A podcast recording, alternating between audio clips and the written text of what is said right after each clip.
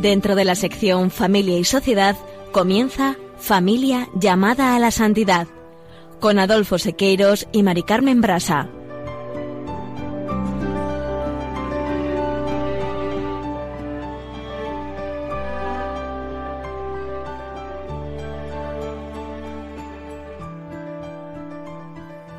Muy buenos días, queridos oyentes de Radio María y familia Radio María. Bienvenidos un lunes más al programa Familia llamada a la Santidad. Adolfo y yo queremos desearles a todos ustedes feliz Pascua de Resurrección. Feliz Pascua de Resurrección, queridos oyentes. Iniciando el programa del día de hoy, recordaremos que en programas anteriores y siguiendo el himno a la caridad que se encuentra en la primera carta de San Pablo a los Corintios, tal como figura en el capítulo cuarto de la exhortación Amor y Leticia, hemos reflexionado sobre el amor es paciente, el amor es servicial, el amor no tiene envidia, no hace alarde, el amor no es arrogante, y en el programa del día de hoy daremos unas reflexiones sobre el amor no obra con dureza. Y para hablar sobre el amor que no obra con dureza, tenemos hoy con nosotros un invitado especial, el profesor don Francisco Ansón Oliar. Destacamos de su currículum, entre otros méritos, que es doctor en Derecho, doctor en Psicología, doctor en Ciencias de la Comunicación, letrado de Radio Televisión Española, escritor. También ha promovido diversas iniciativas académicas, universitarias y literarias y a la vez es autor y coautor de un elevado número de libros y publicaciones, artículos en diarios y en diversas revistas de ámbitos de la psicología y del comportamiento.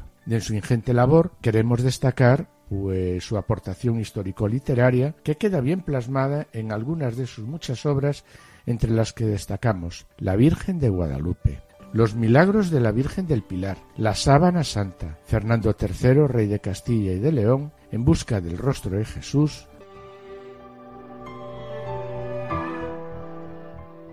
En la sección Esposos en Cristo, Juana Julio y Seque se ocuparán de San Luis IX y Margarita de Provenza, ambos reyes medievales de Francia, que más allá de su calado histórico son modelos de espiritualidad conyugal. Hasta tal punto, fijaros que San Francisco de Sales, en el siglo XVII, inspirándose en ellos, dará un paso decisivo en la historia de la espiritualidad al defender la santidad como una vocación también para el estado de vida matrimonial.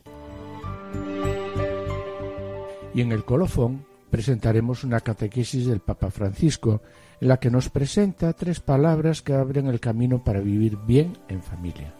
Permiso, gracias, perdón. Y finalizaremos, como siempre, con una oración. No se lo pierdan y permanezcan en sintonía, permanezcan en Radio María.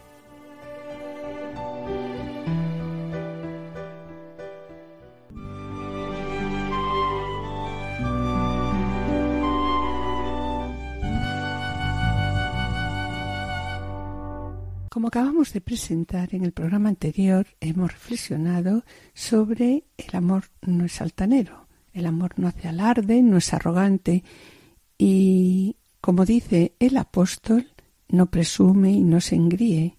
Y hoy, siguiendo con el apartado 90 del Amor es Leticia, vamos a dedicarlo a reflexionar sobre el amor no obra con dureza. Algo precioso, realmente, cuando se consigue y se practica, pero qué difícil de conseguir. De ahí que el Papa Francisco en este mismo apartado dice que por eso es valioso detenerse a precisar el sentido de las expresiones de este texto para intentar una aplicación a la existencia concreta de cada familia. Y sobre el amor no obra con dureza, en el apartado 99, El amor y Leticia destaca que amar también es volverse amable, y allí toma sentido la palabra asgemonei, esta palabra quiere indicar que el amor no obra con rudeza, no actúa de modo descortés, no es duro en el trato. Sus modos, sus palabras, sus gestos son agradables y no ásperos ni rígidos. Detesta hacer sufrir a los demás. Y sobre la cortesía continúa diciendo que la cortesía es una escuela de sensibilidad y desinterés que exige a la persona cultivar su mente y sus sentidos, aprender a sentir, aprender a hablar y en ciertos momentos a callar. Eh, mira, Mari Carmen, ser amable no es un estilo que un cristiano puede elegir o rechazar.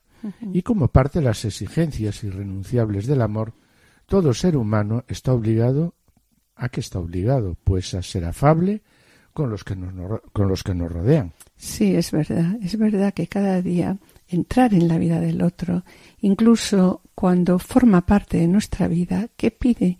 Pide la delicadeza de una actitud no invasora que renueve la confianza y el respeto. Y continúa diciendo el apartado 99. El amor, cuando es más íntimo y profundo, tanto más exige el respeto de la libertad y la capacidad de esperar que el otro abra la puerta de qué? De su corazón. Y pasando al apartado 100 de la exhortación Amor y Leticia, propone que para disponerse a un verdadero encuentro con el otro se requiere una mirada amable puesta en él. Pero esto no es posible cuando reina un pesimismo que destaca defectos y errores ajenos.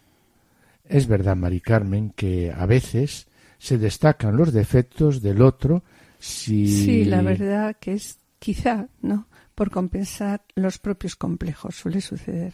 Así es, Mari Carmen. Y de ahí que una mirada amable permite que no nos detengamos tanto en los límites, en los límites del otro y así podamos tolerarlo y unirnos en un proyecto común, aunque seamos diferentes. El amor amable genera vínculos, cultiva lazos, crea nuevas redes de integración, construye una trama social firme. Obviamente, Adolfo, una persona antisocial es aquella que cree que los demás existen para satisfacer sus necesidades y que cuando lo hacen solo cumplen con su deber.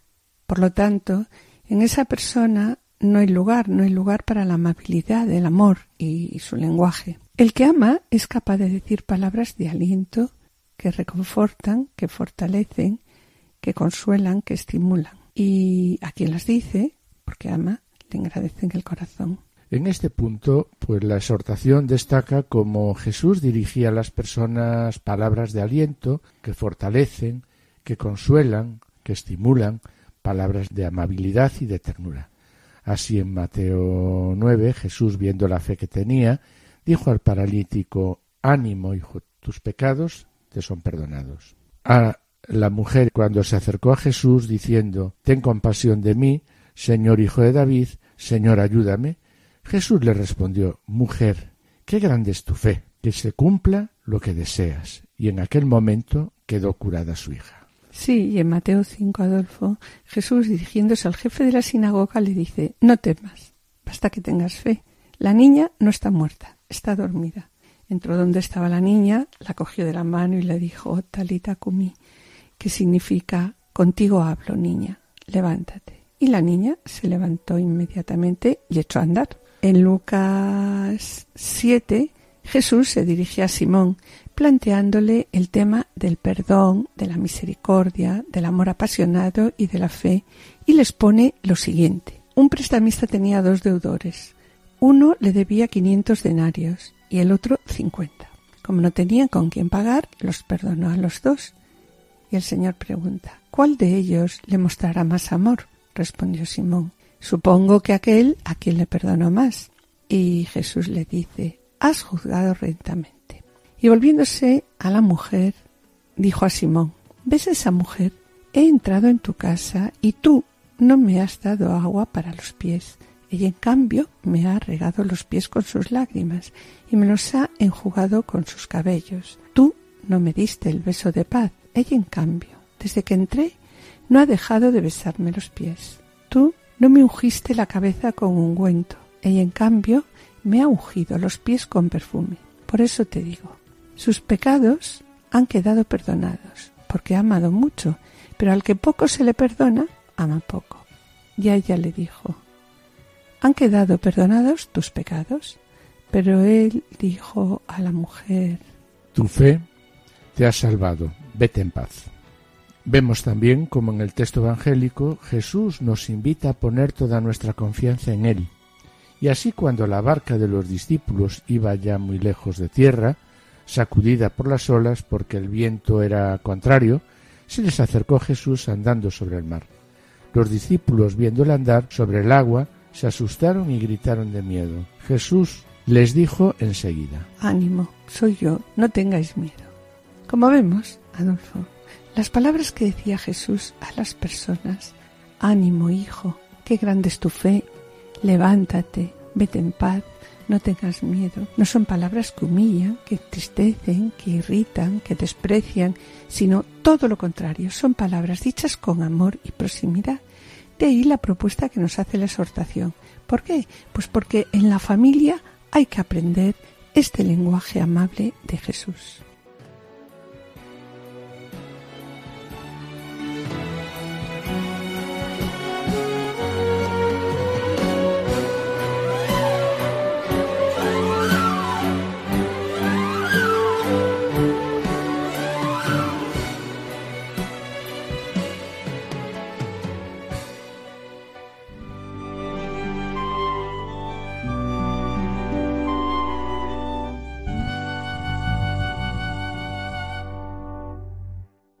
Como hemos presentado en el sumario, hoy nos acompaña en Radio María un gran amigo, el profesor don Francisco Ansón Oliar, al que admiramos no sólo por sus aportaciones histórico-literarias que se reflejan en numerosos libros, publicaciones, artículos en diarios y diversas revistas tanto en ámbitos de la psicología como de la historia y del comportamiento, sino que lo que queremos destacar de Paco es su gran humildad estrechamente ligada a la fe y su capacidad para aceptar y hacer la voluntad del Señor en cada momento de su vida.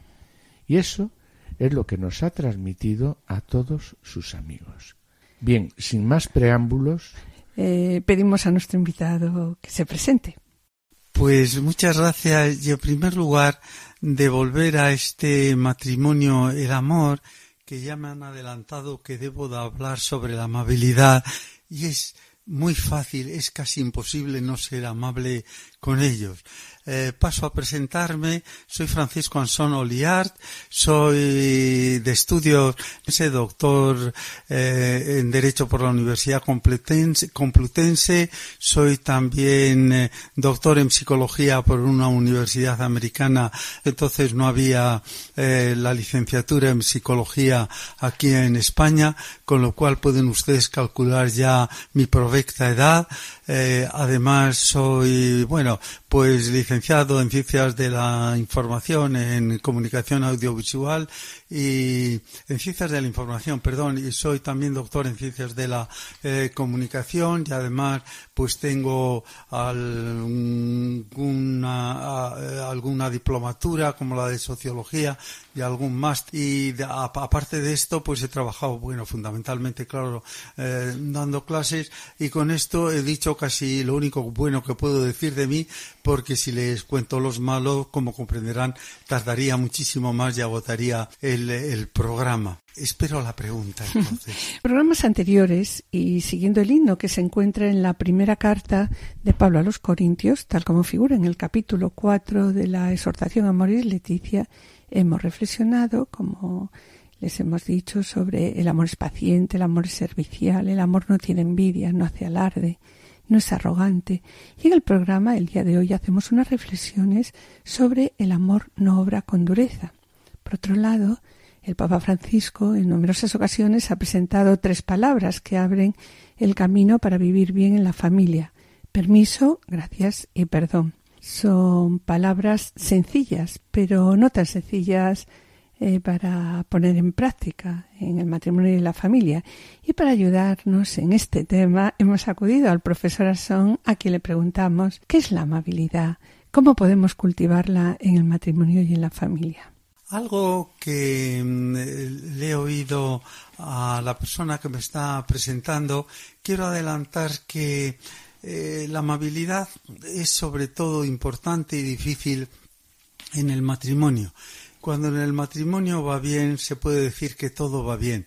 Lo digo porque ser amable en, el trabajo, en la relación social, es, relativamente más, asequible y donde es difícil, difícil de verdad, es ser amable en la intimidad. Dicho esto, eh, eh, paso a lo que es esencial eh, para llegar a ser amable. En primer lugar, es el perdón hay que perdonar. Empiezo por la oración que, que nos enseñó Jesús, el Padre nuestro, en, que, en, cuya oración, bueno, pues dice, dimite nobis nostra sicutet nos dimitimus de vitoribus nostis, es decir, sicutet, así como también, exactamente igual que nosotros perdonemos, Él nos perdonará. Eh, bien, esta realmente parece casi que es como eh, no digo que sea eh, aquello a lo que más importancia mm, da Jesucristo, pero sí sobre lo que más se extiende, porque es el versículo 13, creo recordar, no me haga mucho caso, en el 14 dice que nos libre del maligno, pero luego sigue insistiendo en ello, ¿no? y dice, en di miseritis minibus peccate aurum dimite de vobis pater veste. Bueno, si en efecto perdonáis a, a los demás vuestros pecados, también os perdonará vuestro Padre Celestial si auten, si eh, en auten, o sea, si sin embargo, por el contrario, en cambio, no perdonáis a los demás, eh, tampoco vuestro Padre os perdonará a vosotros, ¿no? Es decir, que es eh, em, tenemos que sacar de aquí la conclusión em, antropológica lo que predica una y otra vez este papa quizá como ningún papa que ha introducido en, em, sus eh, documentos la antropología, no me refiero a la antropología filosófica necesariamente, sino a la antropología cultural, a la antropología social, ¿verdad? Todos nos damos cuenta de que estamos equivocados, aunque lo vivamos, ¿eh? que mm, creemos que somos nosotros los que tenemos que perdonar sobre todo a los demás. Bueno, pues no. Normalmente son los demás los que tienen que perdonarnos más a nosotros o por lo menos tanto como nosotros perdonamos a los demás de tal manera que esta primera eh, idea debe quedar clara porque es propia del sentido común de cualquier ser humano que se, eh, que se quiera apropiar del término humano. Yo debo de perdonar como pido que me perdonen a mí. Eso en primer lugar. Luego, en segundo lugar, que, mm, bueno, que no juzguemos a los eh, demás porque no tenemos ningún derecho, porque los demás tampoco pueden juzgarnos. Eh, me estoy acordando ahora de San Pablo cuando dice algo así como se nequeme ipsum judico, eh, quiero decir, pero es que ni siquiera me juzgo yo. Quien me juzga es el Señor porque nosotros tampoco lo sabemos, no sabemos realmente qué dotación genética tenemos, cómo está eh, estructurado nuestro cerebro, qué influencia ha tenido nuestra educación, eh, el ambiente en el que hemos vivido, eh, nuestra familia, etcétera, etcétera. Bueno, si nosotros realmente sabemos bastante poco de nosotros mismos, lo digo porque la neurociencia últimamente dice que quizá el yo esté en la, en la memoria. Bueno, está bien que lo digan los científicos porque lo dicen científicamente, pero los mismos científicos reconocen que eso es el ideal para que no exista el yo. Lo digo porque la memoria siempre nos engaña. Miren, ustedes que me están escuchando ahora, les quiero decir que ahora mismo está cambiando los circuitos eh, neurales o bien reforzándose, bien debilitándose, bien quizá eliminando alguno, bien produciendo sinaptogénesis, quiero decir, creando nuevas sinapsis neuronales es decir, cuando ustedes acuerden em, dentro de una hora, ojalá se acuerden de, de, las eh, cosillas que, que, estoy diciendo, iba a decir de las tonterías, eh, pero por, bueno, que no, lo digo porque veo que me está moviendo la cabeza. Mm. Pues esto ya no se acordarán exactamente, ya han cambiado ustedes. Verán, la atribuyen a Hegel, que tengo mis dudas de que lo dijera Hegel, decían, que decía Hegel, que Hombre, que el Hegel eh, que se despertó por la mañana era distinto del Hegel que se acuesta por la noche. Bueno, yo no sé si tanto, aunque en alguna ocasión quizá tengan ustedes experiencia, a lo mejor personal, de que ha sido así, que a lo mejor se levantaron por la mañana y al mediodía ¿Por qué ha ocurrido algo? ¿Porque una decisión, decisión suya o porque han vivenciado lo que sea? La verdad es que por la noche han cambiado ustedes. Sobre la amabilidad, has comentado que la primera consideración para la amabilidad es no juzgar. ¿Cuál es para ti la segunda consideración? Bueno, quiero decir que en consecuencia no hay que juzgar, lo cual nos lleva a la segunda consideración para la amabilidad, que es el respeto. Mira, el respeto eh, que tiene que ver eh, bastante ya con el siguiente paso, que es el de comprender. Eh, la única manera de respetar bien es el comprender. Es decir, es que es el empatizar con la otra persona, pero no lo digo desde el punto de vista psicológico, porque ya estamos llegando a la amabilidad que para mí, la verdad, supera lo que se puede decir técnicamente desde el punto de vista psicológico, que es la comprensión. Entonces, para ti, respetar a la persona, para respetar a una persona, es necesario, como nos estás comentando, ¿no? Comprenderla. La comprensión es la esencia eh, del amor, de la amabilidad, es la empatía simpática, es la capacidad de ponernos en el papel del otro, en el lugar del otro y además simpatizar con él, quererle tal y como es. Si creemos que debe mejorar en eso porque está equivocado, debemos hacer todo lo posible.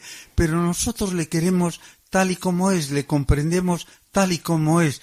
Bueno, pues esa comprensión, esa empatía simpática es la que debemos de llevar a la amabilidad, sabiendo que todos tenemos algo de amable. Al principio de tu intervención comentabas que es más o menos fácil ser amable en el trabajo, en las relaciones sociales, pero en el seno de la familia y el matrimonio es muy difícil la amabilidad. ¿Podrías explicar por qué ocurre esto? ¿Y qué consejo podrías darnos a nosotros y también a nuestros oyentes?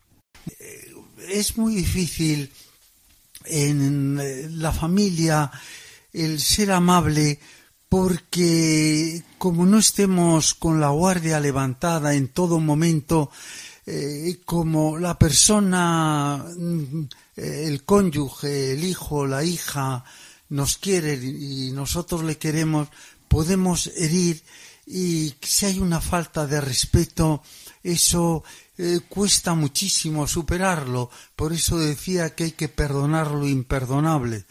Pues en la amabilidad, em, eh, quizá la manifestación eh, en la familia de la amabilidad, em, les diría a ustedes que si ustedes están alegres siempre en la familia, miren, aquello va bien Verán, eh, como saben, no sé si hay veintitantas eh, sumas teológicas eh, de la, mm, a lo largo de la Edad Media, pero la más conocida es la de la Quinate, la de, la, de Santo Tomás de Aquino. Y dentro de la suma teológica, la parte más seria es la segunda secunde. Bueno, pues en la, cuestión, en la cuestión 18, creo que en el artículo 4, dice que algo así no se dice gaudium o leticia, bueno, digamos gaudio es lo mismo, el goce, la alegría es virtud non distinta caritate, quiero decir que la alegría es virtud no distinta del amor. Entonces, si la mujer ve contento al marido, ella piensa yo le hago feliz. Si el marido ve contenta a la mujer, soy yo el que le hago feliz. Y lo mismo los hijos, ¿eh? Es decir, que es que, eh, verán esta frase tan cursi, desde el punto de vista psicológico les aseguro que es eh, si tuviera más tiempo eh, creo que se lo podría demostrar bueno yo creo que podemos invitarte a otro programa. otra, ¿no? bueno pero qué radicalmente verdad que cuando decimos esta frase tan cursi a nuestra mujer por ejemplo vida mía es verdad cuando nuestra mujer está alegre nosotros estamos alegre eh, cuando está triste estamos triste, cuando la vemos enferma eh, es que es lo único que nos preocupa. Realmente nos damos cuenta de que nuestra vida es su vida, que lo único que nos importa a la hora de la verdad, más que el trabajo, más que cualquier cosa, es la vida de nuestro cónyuge o de nuestros hijos, pero parece que debo determinar de tal manera que lo que tengo que pedirles es perdón No, por Dios, eso nunca. Bien, queremos darte las gracias, querido Paco, por el planteamiento que nos has hecho de la amabilidad, destacando, sobre todo, de lo que acabas de decir, la importancia de no juzgar, respetar y comprender, comprender tanto a nuestro cónyuge como a nuestros hijos. También queremos darte las gracias por las últimas frases que son una auténtica alabanza experiencial del amor y ya que a través de ellas pues has transmitido tus propios sentimientos, lo que es para ti Piluca y lo que eres tú para Piluca. Y solo me queda felicitaros por la labor que hacéis y también deciros que ya lo sabéis, porque lo notáis, que yo soy muy feliz en mi matrimonio. Gracias, Paco. Y a petición de don Francisco Anson, escuchemos Amor sin Límites de Perales. Ya podría yo tocar el sol y vaciar el mar o inventar un lugar al sur para la libertad. Conocer el principio y fin de cada estrella. Y si me falta el amor, ya ves, yo no soy nada. El amor es la espera sin límites, es la entrega sin límites y es la disculpa sin límites, sin límites. No es egoísta ni se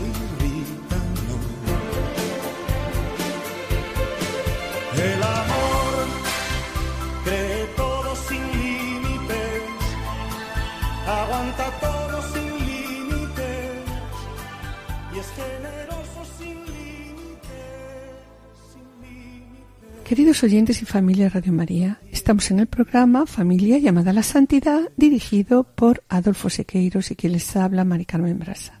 Finalizamos esta sección y antes de iniciar la segunda, quisiéramos adelantarles que en el colofón presentaremos unas palabras del Papa Francisco. Permiso, gracias y perdón. Y a continuación damos paso al espacio Esposos en Cristo en el que nuestros colaboradores, Juana Juli Seque, presentarán la vida de San Luis IX y Margarita de Provenza, modelos de espiritualidad conyugal. No os perdáis su ejemplo de vida, permaneced a la escucha, permaneced en Radio María.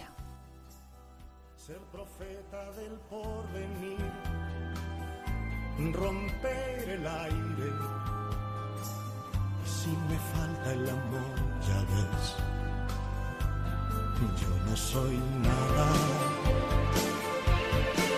El amor es humilde sin límites, es comprensivo sin límites y es la justicia sin límites, sin límites. Es siempre tierno y dice la verdad. El amor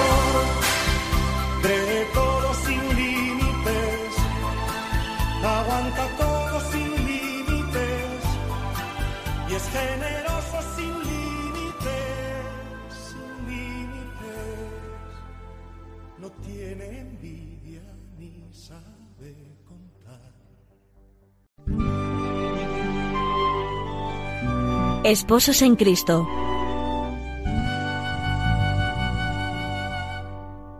Amigos oyentes de Radio María, en nuestro peregrinaje quincenal nos toca hoy volver la vista a una época lejana en el tiempo y a la que el tiempo actual menosprecia con demasiada ligereza. Nos referimos a la Edad Media, cuando, sin embargo, la fe, la fe en Cristo, ofrecía testimonios de fortaleza bien singulares en el pensamiento, en las artes y en la espiritualidad. Bastaría con recordar los grandes templos góticos, la filosofía del gran Santo Tomás o el ejemplo de santos como Raimundo de Peñafort, Isabel de Hungría o Antonio de Padua. En efecto, el matrimonio que hoy traemos a este espacio se sitúa junto a los grandes faros del cristianismo medieval, y en concreto durante el siglo XIII. Ellos son San Luis IX y Margarita de Provenza.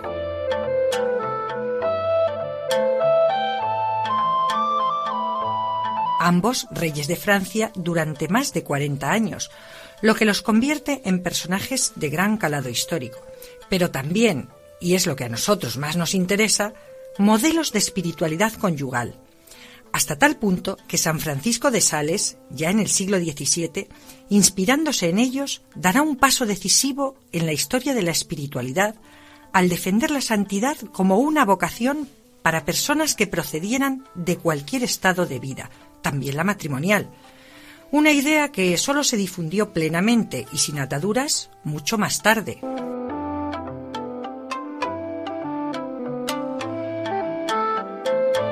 Estamos, pues, ante dos pioneros de la santidad conyugal. Una santidad en la que, inevitablemente, a tenor de sus altas responsabilidades, se mezclan, a veces conflictivamente, las inquietudes espirituales, afectivas y políticas. Algo, sin embargo, permaneció inalterado en los casi 35 años que duró su matrimonio. La fidelidad, el respeto y algo que, visto en la distancia del tiempo en que transcurrieron sus vidas, una época dominada por el varón, quizá llame especialmente la atención. Nos referimos a la obediencia mutua a la que ambos, en comunión espiritual, se entregaron a lo largo de su camino esponsal. Luis había nacido en 1214 y cuantos consideraban su proceder veían en él una mezcla perfecta de virtudes regias, heroicas y propias de la santidad. De hecho, a sus decisiones como monarca, gobernante y estratega siempre les imprimió un sello marcadamente cristiano, con el que perseguía la gloria de Dios, la justicia para su pueblo, la caridad para los pobres y el amor a la Iglesia. Proverbiales fueron, y a ello no fue ajena la educación castellana de su madre, Blanca de Castilla, su austeridad, su integridad y un corazón generoso. Fueron sin duda las prendas principales que pudo ofrecer a su esposa Margarita.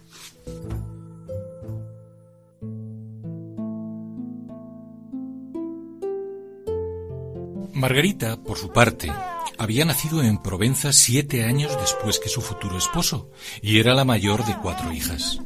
Había sido educada con gran esmero, rodeada de los personajes más brillantes de la corte de su padre, cuya generosidad hacia poetas y artistas era sobradamente conocida.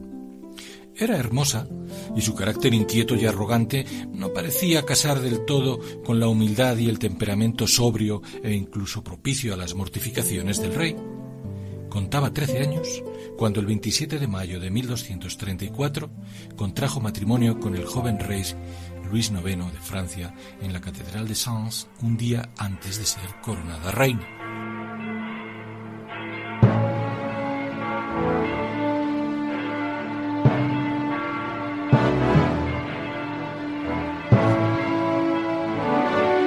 Pesar de tratarse visto desde la óptica histórica de uno de tantos matrimonios regios impulsados por las conveniencias políticas, Luis y Margarita se amaban de veras. Se cuenta que la reina madre, un tanto celosa de su nuera, la nueva reina Margarita, ejercía intromisiones constantes para espaciar los encuentros íntimos de los recién casados. Ellos, sin embargo, vencían las dificultades con algunas tretas llenas de ingenio. De hecho, su amor obtuvo pronto fruto fecundo, que se fue prolongando en su camino matrimonial hasta en once vástagos. En cuanto a su relación conyugal, encontramos multitud de anécdotas que revelan el alcance de su comunión espiritual. Se cuenta, por ejemplo, que San Luis, a lo largo de su vida de casado, nunca emprendió ninguna empresa de importancia, ni siquiera las de orden político, sin contar con el permiso de su esposa. Hasta tal punto que en 1250, habiendo caído prisionero en manos de los musulmanes al emprender una de las cruzadas, cuando estaba negociando el rescate de sus soldados y su propia liberación, exigió que le permitiesen hablar con su esposa antes de tomar una decisión definitiva. Sus captores se sorprendieron mucho de ello y él repuso que no podía concluir nada sin ella porque ella era su señora y que como tal le debía respeto. Recíprocamente, lo que el santo exigía de sí mismo respecto a su señora, también lo exigía de su esposa frente a él. Así se comprobó cuando en cierta expedición por mar emprendida por la reina se desató una fortísima tempestad en alta mar. En ese momento, un oficial de su corte le sugirió a ella que hiciera voto de peregrinación si llegaban con bien a Francia. Ella dijo que muy voluntariamente haría tal voto, pero si el rey se enteraba que lo hiciera sin consultarle a él, nunca le permitiría cumplirlo. Hasta ese punto llegaba para ambos la correspondencia en la mutua obediencia.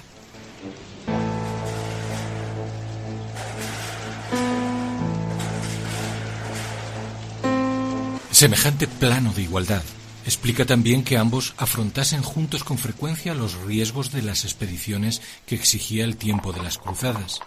En cierta ocasión, Habiendo sido hecho prisionero su esposo por los sarracenos, Margarita, que estaba a punto de dar a luz, conoció la noticia al mismo tiempo que ella y sus caballeros y soldados sufrían un asedio sin tregua en Damieta, una plaza egipcia que Luis le había confiado. Ante su desolación, la reina, a pesar de que el rey se negaba a ser rescatado a cambio de dinero, ofreció una enorme suma, sus joyas y también la plaza como rescate por su esposo, lo que le permitió a pesar de no estar completamente restablecida, reunirse con él. Fue quizá la única ocasión en que sus voluntades no coincidieron del todo. Por lo demás, muchas fueron las virtudes comunes que compartieron Luis y Margarita. Por ejemplo, su gusto por la oración. Se cuenta de ella que interrumpía sus ocupaciones cortesanas para rezar en una cueva próxima, a ejemplo de los eremitas, de él que dedicaba por la noche largo tiempo a orar y mortificarse corporalmente, momentos en los que, según cuenta su confesor, Margarita aprovechaba en las noches frías para echar un manto sobre los hombros de su esposo, con cuidado casi maternal. Asimismo, Luis y Margarita compartieron, a pesar de su gran poderío como monarcas de la cristiandad, el rechazo por la pompa innecesaria, se cuenta que tras la toma de la ciudad de Damieta, cerca del Nilo, y a la hora de entrar triunfalmente en la ciudad, el rey y la reina declinaron entrar a caballo. Lo hicieron a pie, como los soldados, y después del legado pontificio.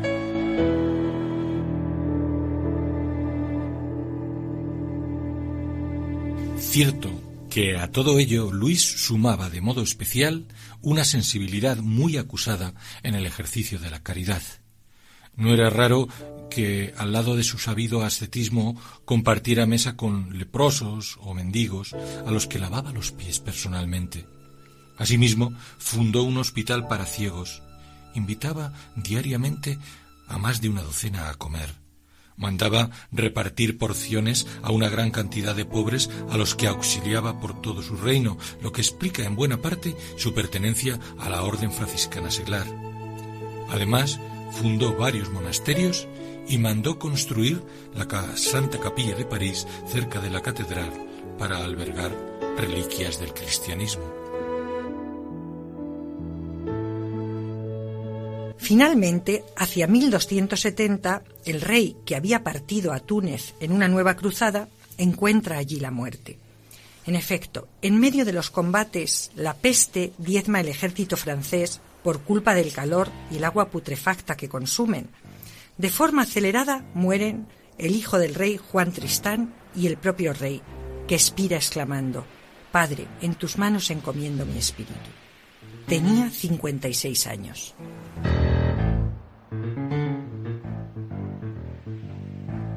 Solo un poco antes dejó el santo un hermoso testamento escrito como memoria y exhortación a su hijo, que reinaría con el nombre de Felipe el Atrevido, donde describe con extraordinaria belleza los deberes y el modelo del gobernante cristiano que él siempre intentó imitar. Palabras ejemplares todas ellas, de las que entresacamos algunos fragmentos. Hijo amadísimo, lo primero que quiero enseñarte es que ames al Señor, tu Dios, con todo tu corazón y con todas tus fuerzas. Sin ello no hay salvación posible. Obra con toda rectitud y justicia, sin desviarte a la derecha ni a la izquierda. Ponte siempre más del lado del pobre que del rico, hasta que averigües de qué lado está la razón. Pon la mayor diligencia en que todos tus súbditos vivan en paz y con justicia. Hijo amadísimo, llegado el final, te doy toda la bendición que un padre amante puede dar a su hijo.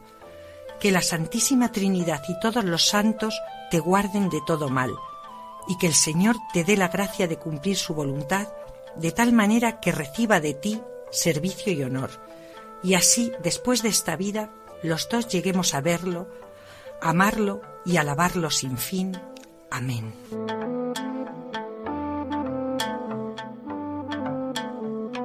Tras la muerte de Luis, la reina, más allá de su actividad como gobernante, se dedicó muy activamente a difundir la memoria de su esposo, como lo muestra la hermosa biografía de encargo que realizó a su confesor. Su muerte, sin embargo, en 1295 le impidió alcanzar a ver dos años más tarde la canonización del rey impulsada por el Papa Bonifacio VIII por su defensa de la religión cristiana y su aureola de santidad. Los restos de Margarita fueron trasladados a la Basílica de Saint-Denis, donde reposan junto a los de su esposo, esperando la perfecta comunión de sus cuerpos y sus almas en la eternidad.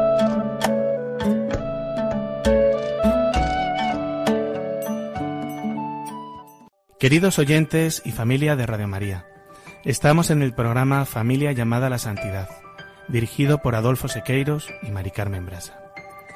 Les recordamos que pueden ponerse en contacto con nosotros a través del correo familia llamada a la santidad, todo junto, arroba radiomaria.es o enviando un correo postal a la dirección de Radio María, Paseo de Lanceros 2, primera planta 28024 de Madrid, indicando el nombre del programa Familia llamada a la Santidad. Para solicitar este programa deberán dirigirse ustedes al teléfono de atención al oyente 902 500 518. También pueden escucharlo a través de, podcast entrando en la página www.radiomaria.es y podrán descargarlo en su ordenador para archivarlo o para escucharlo pues a la hora que ustedes deseen. Colofón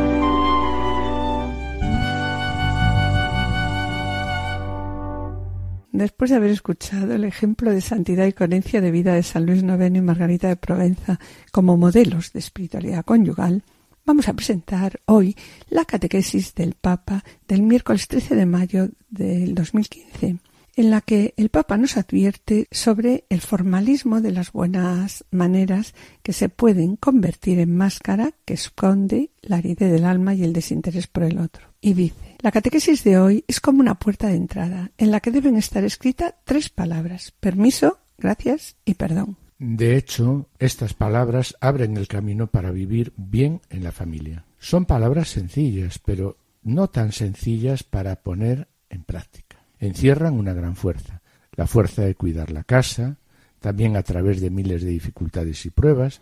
Sin embargo, su falta, poco a poco, abre grietas que pueden incluso hacerla caer a esta casa. Nosotros las entendemos normalmente como las palabras de la buena educación, y eso está bien.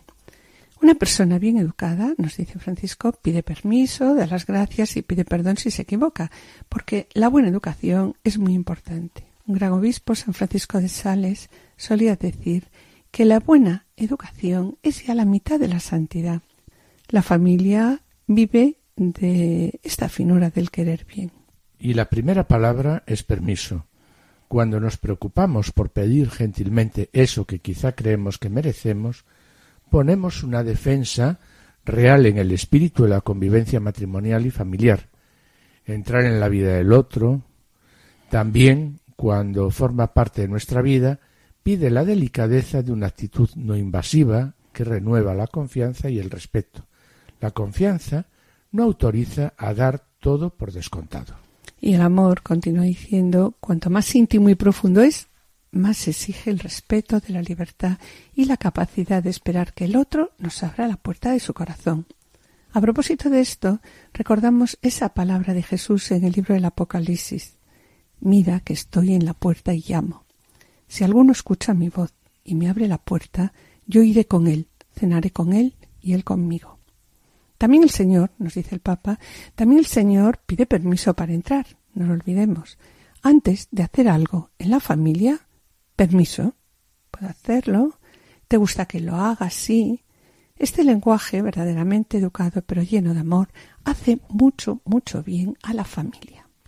La segunda palabra mm, que nos presentaba el Papa es gracias. Muchas veces podemos pensar que nos estamos convirtiendo en una civilización de malas maneras y malas palabras, como si fuera un signo de emancipación. Debemos ser intransigentes, continúa diciendo, sobre la educación en la gratitud, en el reconocimiento, la dignidad de las personas y la justicia social. Si la vida familiar descuida este estilo, también la vida social lo perderá. La gratitud, además, para un creyente, está en el corazón mismo de la fe. Un cristiano que no sabe dar las gracias es uno que se ha olvidado de qué? Pues del lenguaje de Dios. Recordemos la pregunta de Jesús cuando sanó a diez leprosos y la verdad es que solo uno de ellos volvió para darle las gracias. Y continúa relatando el Papa. Una vez escuché de una persona anciana muy sabia muy buena, sencilla, pero con esa sabiduría de la piedad de la vida, que decía La gratitud es una planta que crece solamente en la tierra de las almas nobles. Esta nobleza del alma, esa gracia de Dios en el alma que empuja a decir gracias, es la flor de un alma noble. Y la tercera palabra es perdón. Palabra difícil, sí, pero también necesaria. Cuando falta, dice el Papa, pequeñas grietas se engrandecen, aun sin quererlo, hasta convertirse en fosas profundas. En la oración enseñada por Jesús, el Padre nuestro, que resume todas las preguntas esenciales de nuestra vida, encontramos esta expresión perdona nuestras ofensas como también nosotros perdonamos a los que nos ofenden. Reconocer haber faltado y estar deseoso de restituir lo que se ha quitado respeto, sinceridad, amor, dice el Papa, nos hace dignos del perdón. Sí, la verdad, Adolfo, que si no tenemos capacidad de pedir perdón, quiere decir que tampoco somos capaces de perdonar. En la casa, donde no se pide perdón, empieza a faltar el aire, las aguas se estancan. Y muchas heridas de los afectos, muchas laceraciones en las familias, dice, comienzan con la pérdida de esta palabra preciosa, perdón en la vida matrimonial eh, se pelea muchas veces. También, bueno, vuelan los platos, nos dice, pero voy a daros un consejo. No terminéis el día sin hacer las paces. Escuchad bien. ¿Habéis peleado marido y mujer? ¿Hijos con padres? ¿Habéis peleado fuerte? No está bien. Pero este no es el problema. El problema es que este sentimiento no llegue al día siguiente. Por eso, si habéis peleado, no hay que terminar nunca el día sin hacer las paces en familia. Y me podéis preguntar, dice Francisco, ¿cómo debo hacer las paces? ¿Debo ponerme de rodillas? Dice el Papa, no, no. Solamente un pequeño gesto y la armonía familiar vuelve enseguida. Basta una caricia. No hace falta a veces las palabras, pero nunca terminéis el día en la familia sin hacer las paces. Esto no es fácil, pero es algo que debemos hacer. Y con esto la vida será más bella. Estas tres palabras claves de la familia son palabras sencillas y quizá en un primer momento nos hacen sonreír, pero cuando las olvidamos no hay nada de qué reír. Ahora repetir este consejo nunca terminar la jornada sin hacer las paces. Escuchemos ahora estas preciosas palabras del Papa Francisco. La palabra permiso nos recuerda que debemos ser delicados, respetuosos y pacientes con los demás, incluso con los que nos unen una fuerte intimidad. Como Jesús, nuestra actitud debe ser de la quien está a la puerta y llama.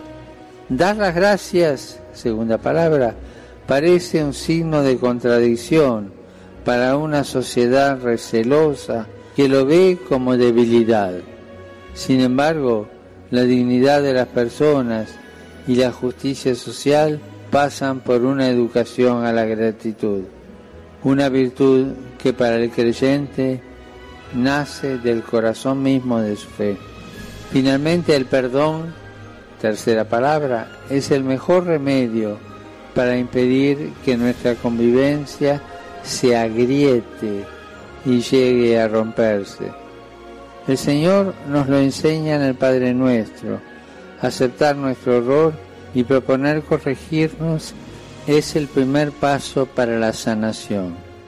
Esposos, si algún día discuten o se pelean, no terminen nunca el día sin reconciliarse, sin hacer la paz.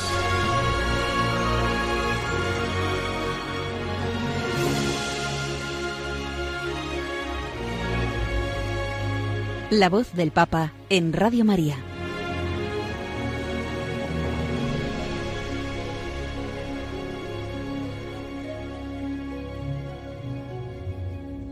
Y siguiendo el consejo del Papa Francisco dirigido a todos los matrimonios, especialmente los más jóvenes y a las familias, cuando dice, permiso, gracias y perdón, que sea el mejor remedio para impedir que nuestra convivencia, que vuestra convivencia se agriete y llegue a romperse. Y así se lo pedimos al Señor hoy, que nos lo enseña en el Padre nuestro. Señor, enséñanos a aceptar nuestro error y proponer corregirnos. Este es el primer paso para la sanación.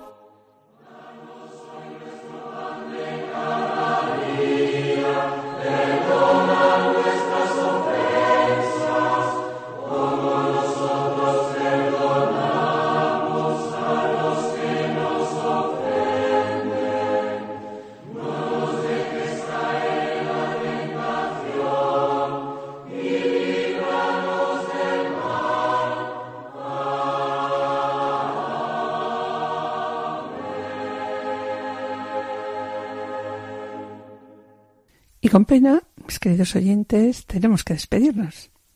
En el programa de hoy y siguiendo eh, al himno de la caridad que se encuentra en la primera carta de San Pablo a los Corintios, tal como figura en el capítulo 4 de la exhortación Amor y Leticia, hemos reflexionado sobre el amor no obra con dureza.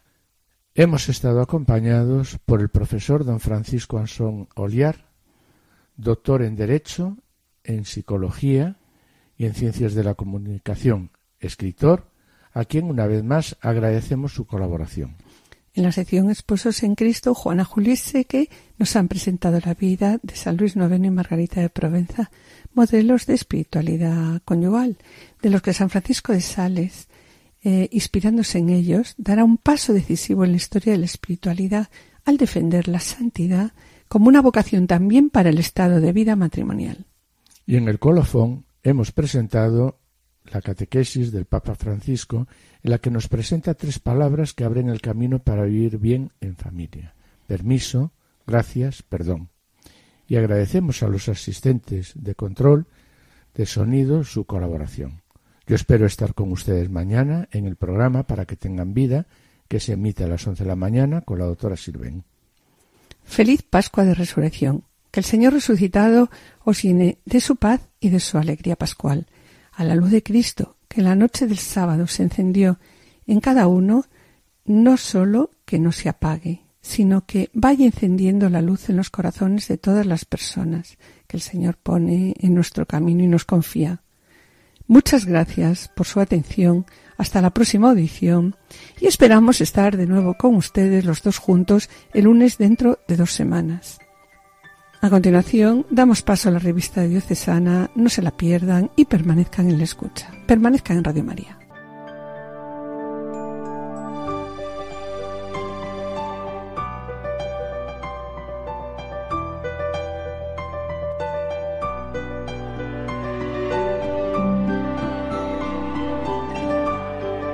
Han escuchado Familia llamada a la santidad con Adolfo Sequeiros y Mari Carmen Brasa.